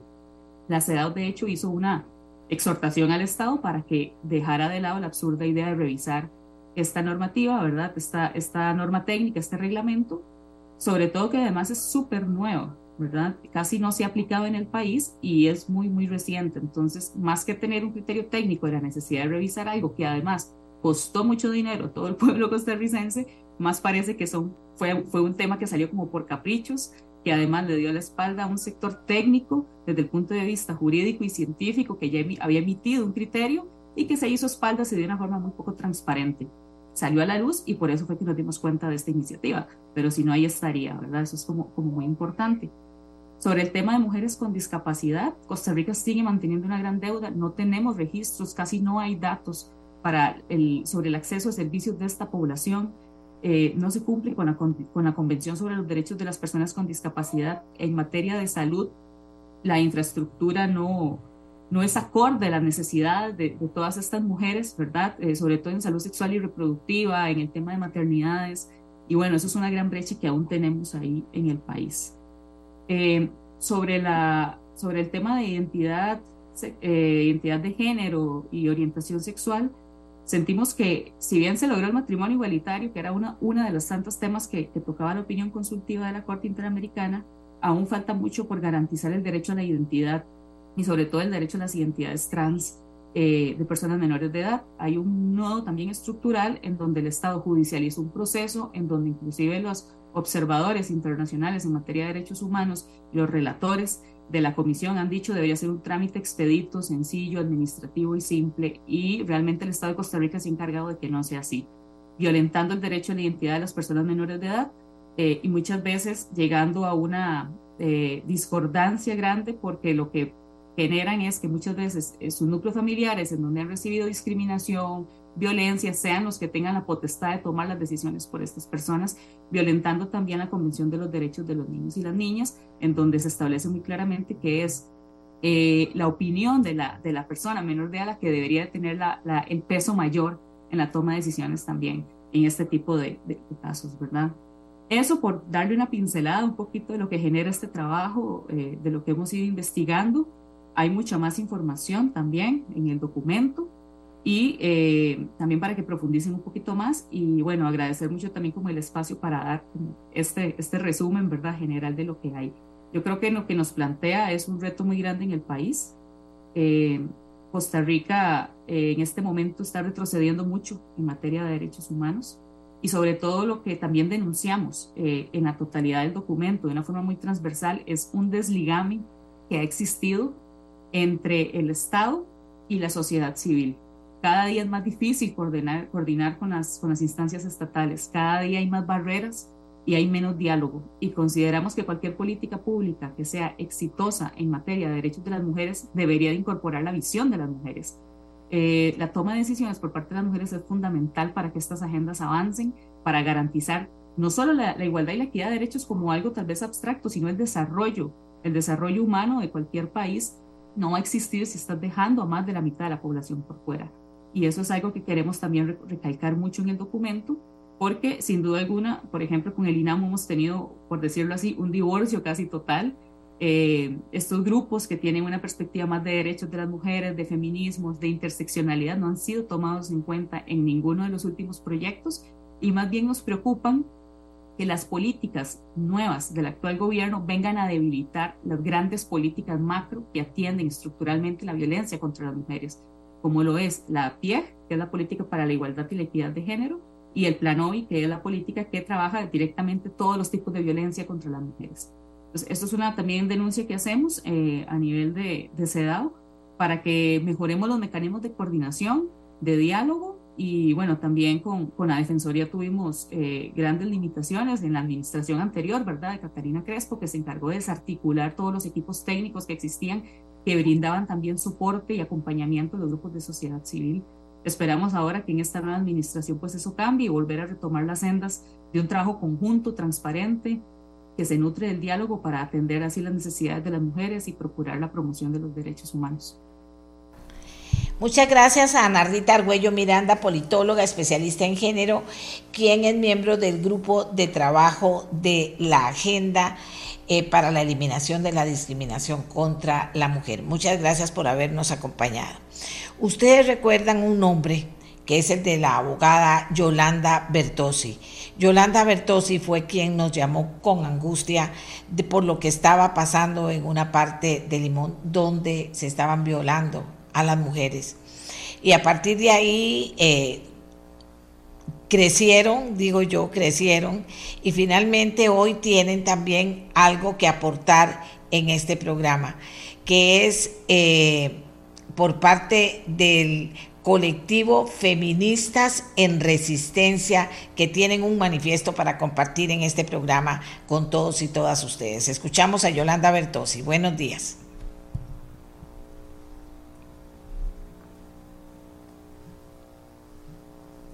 Aló, Yolanda.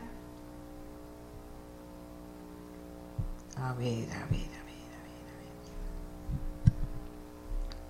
Yolanda, ¿está la Yolanda lista? A ver. ¿Qué pasa?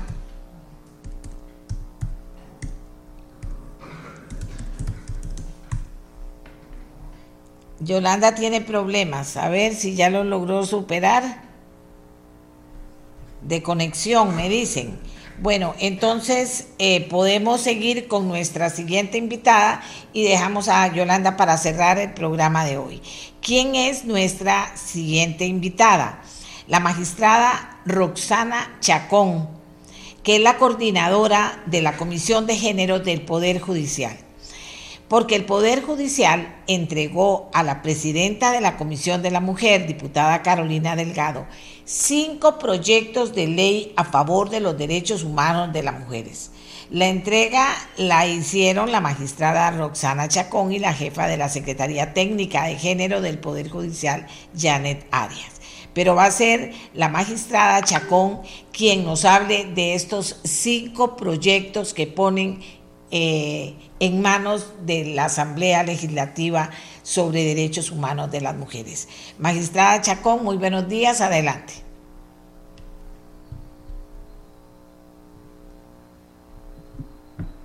Muchísimas gracias, doña Amelia.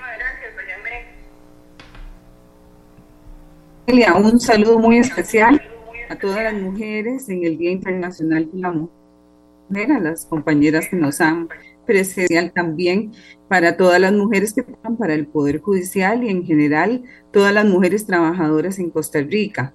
Efectivamente, el día de ayer en una Carolina Delgado, cinco proyectos de ley que consideramos desde el Poder Judicial pueden perfectamente ayudar a bajar y disminuir las, los números con relación a la tramitación de los delitos sexuales en contra que han presentado demanda los niños, niñas, adolescentes y mujeres adultas.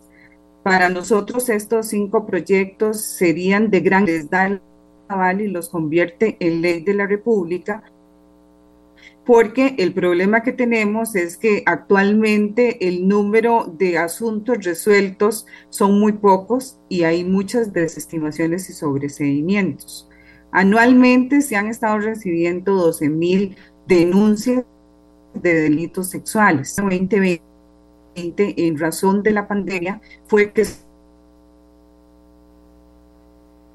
este número disminuyó considerablemente y eso tiene una circunstancia especial y niños y niñas se harán presentar sus demandas. Se encontraban en la casa bajo la modalidad de elecciones por, este, por Internet, ¿verdad?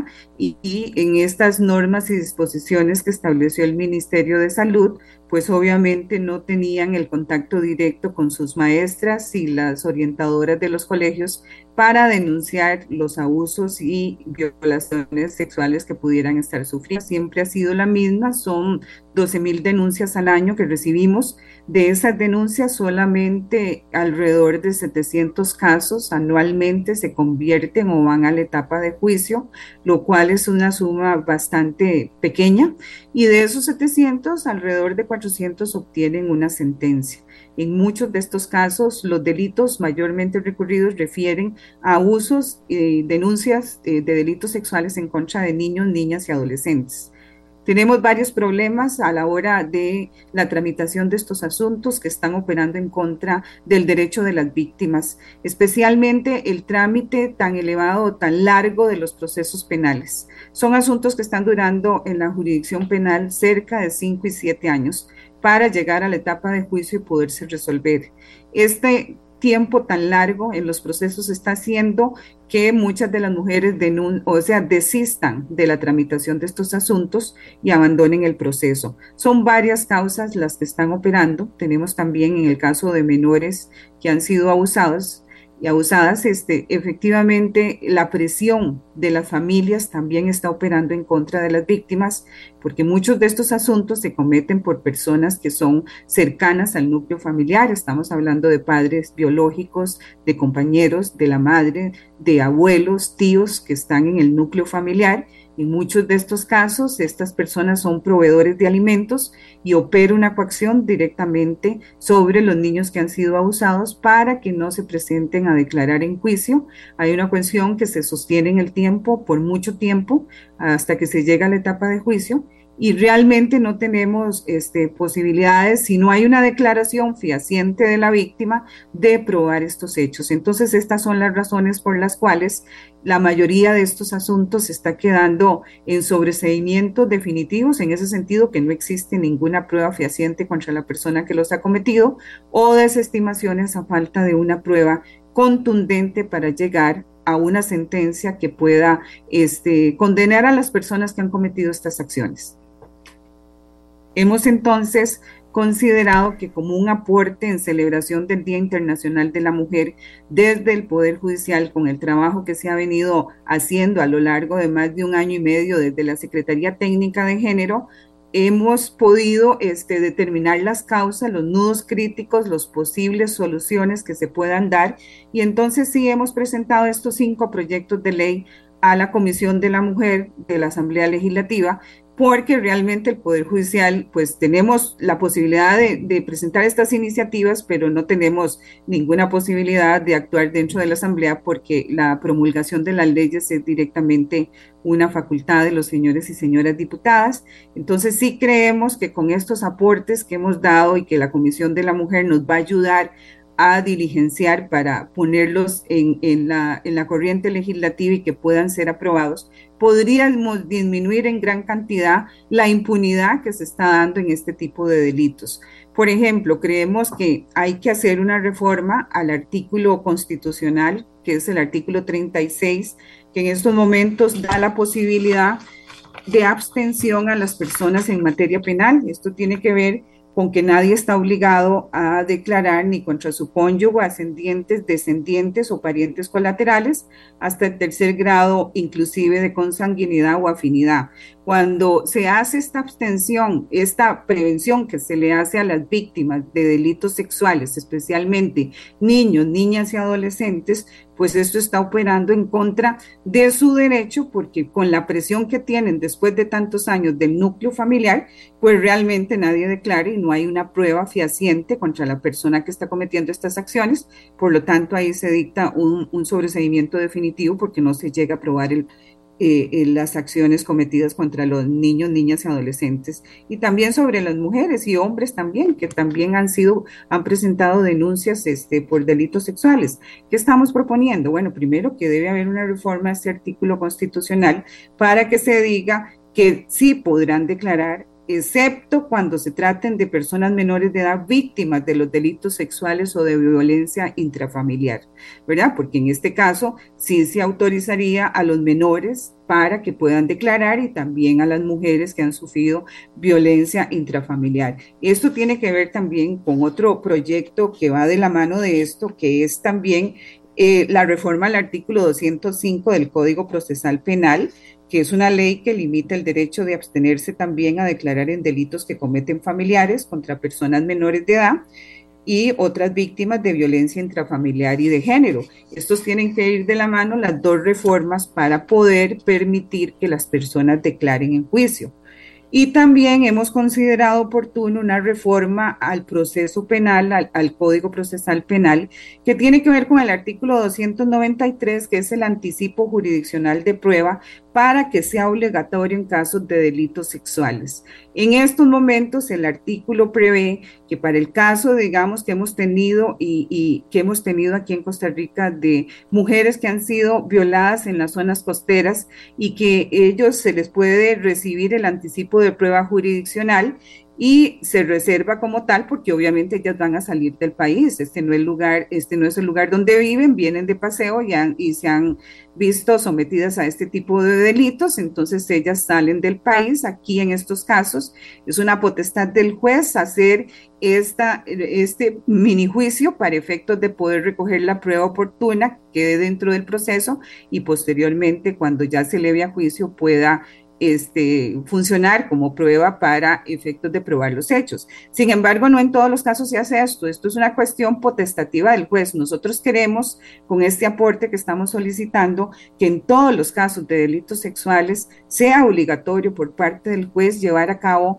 este juicio que se considera con todas las eh, protecciones de ley, ¿verdad? Tanto para las personas que han sido denunciadas como para los niños, niñas y adolescentes que cuenten con una persona que los asesore, que les ayude con el Departamento de Trabajo Social y Psicología del Poder Judicial, se puedan tomar las declaraciones, ¿verdad? Y se pueda reservar esta prueba para que sea fehaciente, para que el proceso pueda terminar en una sentencia condenatoria sobre las personas que hayan podido cometer, cometer estas acciones. Entonces, en ese sentido, también hemos presentado otro proyecto de ley que tiene que ver con una regulación legal del protocolo de asistencia a víctimas de violación en el término de 72 horas y los equipos de respuesta rápida. Yo quiero decir que el Poder Judicial desde hace muchos años, más de 14 años, viene coordinando a, nivel interinstitucional con otras dependencias para la asistencia de víctimas de violación. Y esto se ha hecho pues con una acción eh, de coordinación con las otras dependencias, tanto la Caja Costarricense del Seguro Social, el Ministerio de Seguridad Pública, la OIJ, el Ministerio Público y dependencias involucradas directamente en la atención de víctimas de violación para darle la atención prioritaria dentro de las 72 horas. Pero esto es un protocolo que manejamos. Necesitamos que esto sea ley de la República para que todas las instituciones tengan este, una obligación legal para seguir atendiendo estos casos y dando la atención debida a las víctimas de violación. Y finalmente, les debo decir que desde mi oficina impulsamos también un quinto proyecto de ley que tiene que ver con una reducción de la jornada laboral para las personas cuidadoras de personas menores de edad y familiares con enfermedad grave o terminal. Esto para efecto de las mujeres que tienen hijos pequeños o con algún tipo de discapacidad, que ellos puedan este, solicitar una reducción hasta el 50% de la jornada laboral y que ellas puedan este, tener acceso a su salario en un medio salario y dejar el otro medio puesto para que una mujer, estamos sugiriendo que sea mayor de 40 años, eh, o en adelante y que cuente con las condiciones pueda ser contratada para hacer el medio tiempo por el plazo de esa solicitud que haga la propietaria o el propietario, porque también es para hombre que esté en estas condiciones y que pueda este, eh, suplirla durante el tiempo en que esté esta solicitud de reducción de la jornada laboral.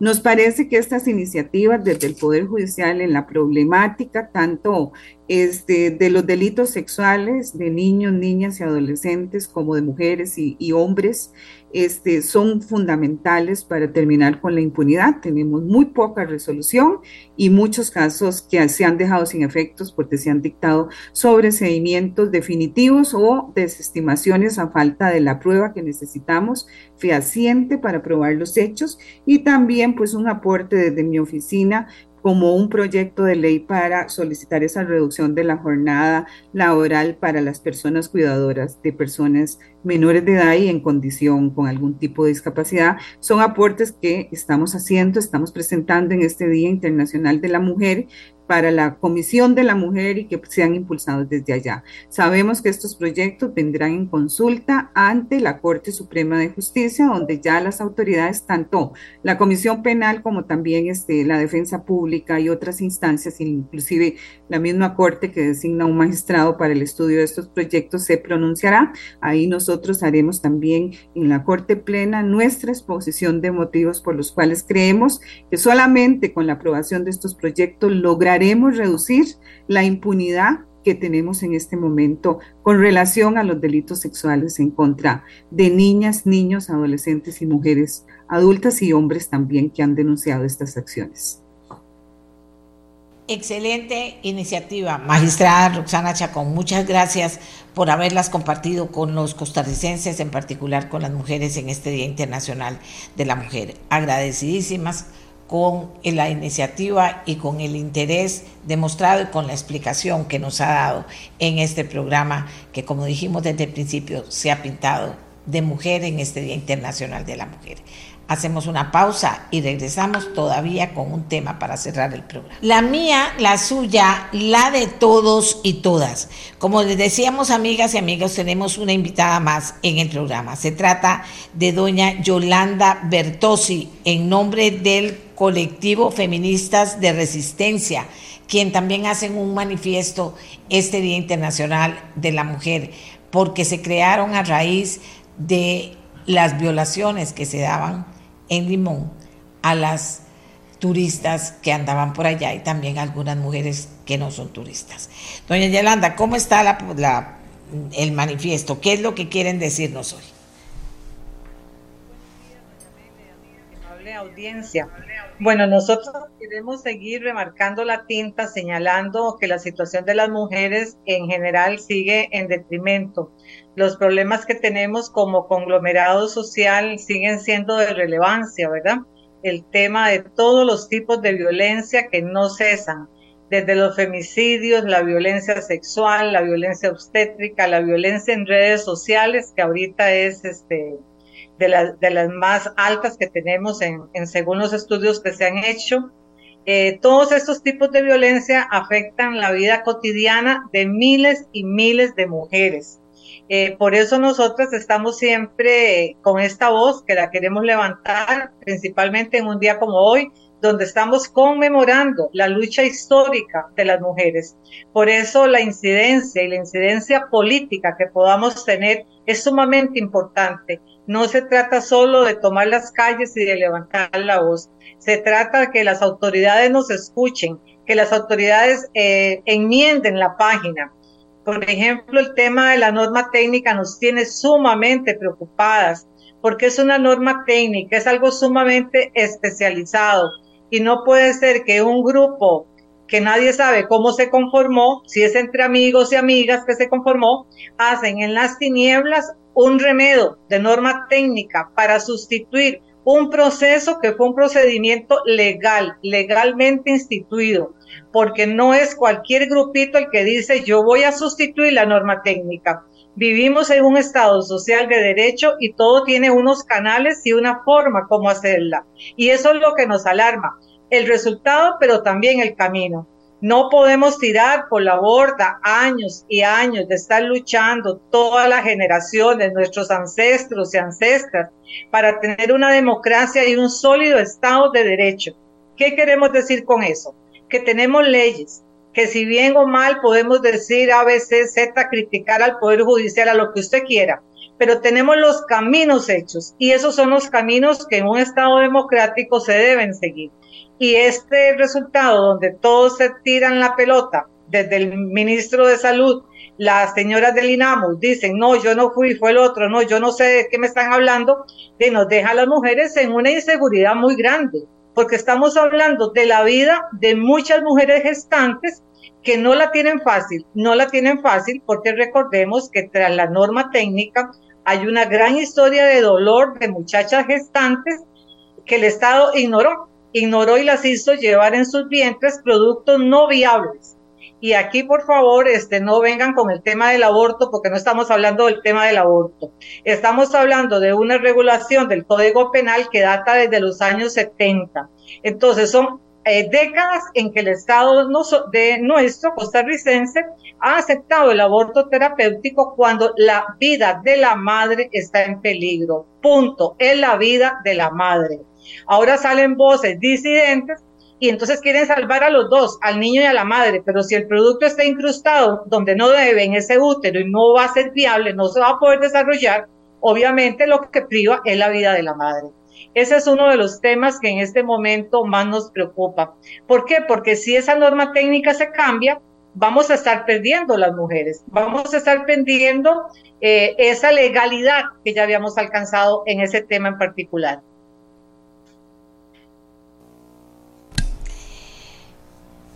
A lo Yolanda, interesante, interesante también su posición, coinciden en este programa en que hemos tratado varias cosas, de que la gente escuche a la institucionalidad, también que escuche a los grupos organizados de mujeres sobre el tema mujer. Quisimos pintar eh, el, eh, de mujer el programa hoy como hemos hecho todos los 8 de marzo. Eh, desde hace 25 años. Le agradecemos a usted y le agradecemos a todos, en usted, a todas las personas que han participado y que manifestaron su punto de vista sobre lo que está pasando. Para que las mujeres que nos escuchan, y esto también es muy importante, las mujeres que nos escuchan sientan que hay muchas mujeres que están comprometidas con ayudar en el desarrollo de todas y cada una de las mujeres. Unas necesitarán menos, otras más, pero lo que queremos es brindar esa mano, exigirle al país y a la sociedad que dé oportunidades a las mujeres, a cualquiera que se vea en cualquier problema. Hemos hecho énfasis en el tema de que se le apoya a la mujer para que pueda estudiar, que pueda tener los apoyos necesarios para formarse, para no quedarse con un trabajito vendiendo unas empanadas cuando tiene capacidades, y eso está ampliamente eh, eh, claro, cuando tiene capacidades para hacer muchas cosas más si se pone a estudiar y si se forma. Y que por favor les enseñen a las niñas, a las niñas, desde chiquititas, eso que estoy diciendo, que se lo digan con amor, pero con mucha inteligencia, para que podamos ir caminando con pasos más firmes. Aquí hay, personas que me dicen que el papel aguanta lo que le ponen. Hay otro señor que dice, mira, aguanté el programa dos horas, es cierto, doña Amelia. Dice, yo soy un crítico de las feministas.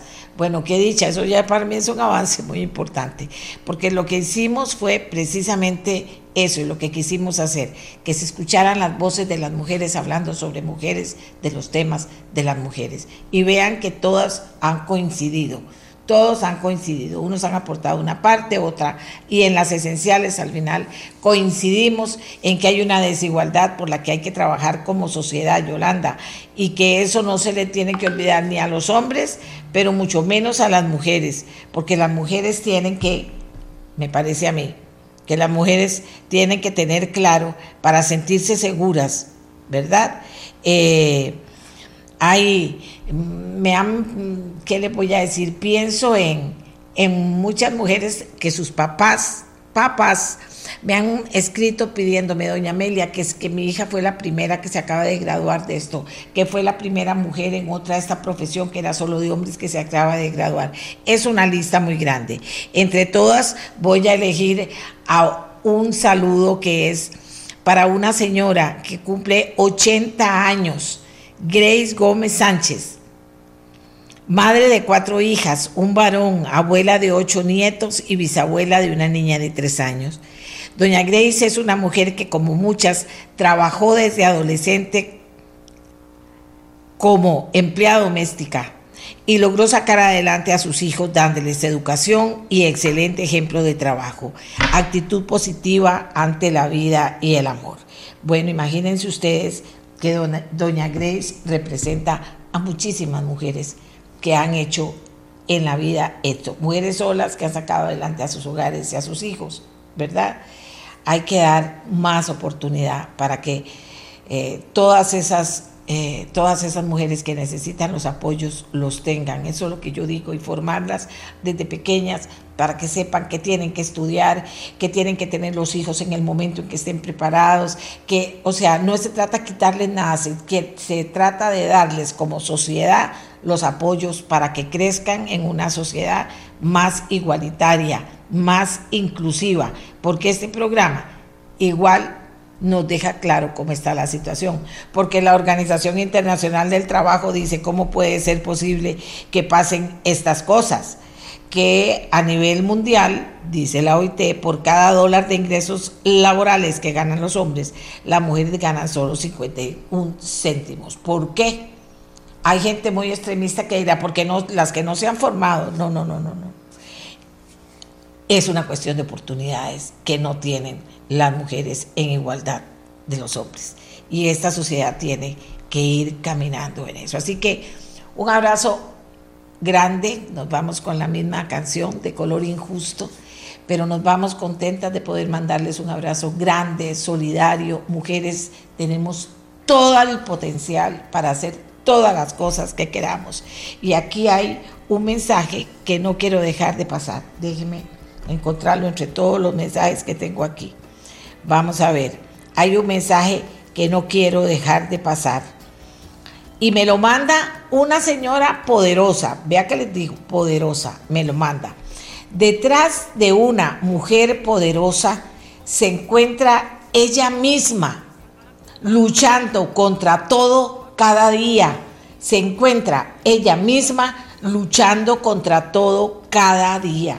Así es la sociedad, pero las mujeres podemos. Hay unas que no tienen los apoyos ni la oportunidad, hay que dárselas, porque el mundo va a ser mejor cuando todas las mujeres puedan en igualdad de oportunidades apoyar a esta sociedad, que de todas formas ya lo hacen y algunas con mucho sacrificio, ¿verdad? Así que hoy pintamos, pintamos de color mujer el programa en el Día Internacional de la Mujer. Que Dios las bendiga a todas y adelante con mucha fe cada una en sí misma, que sí se puede. Este programa fue una producción de Radio Monumental.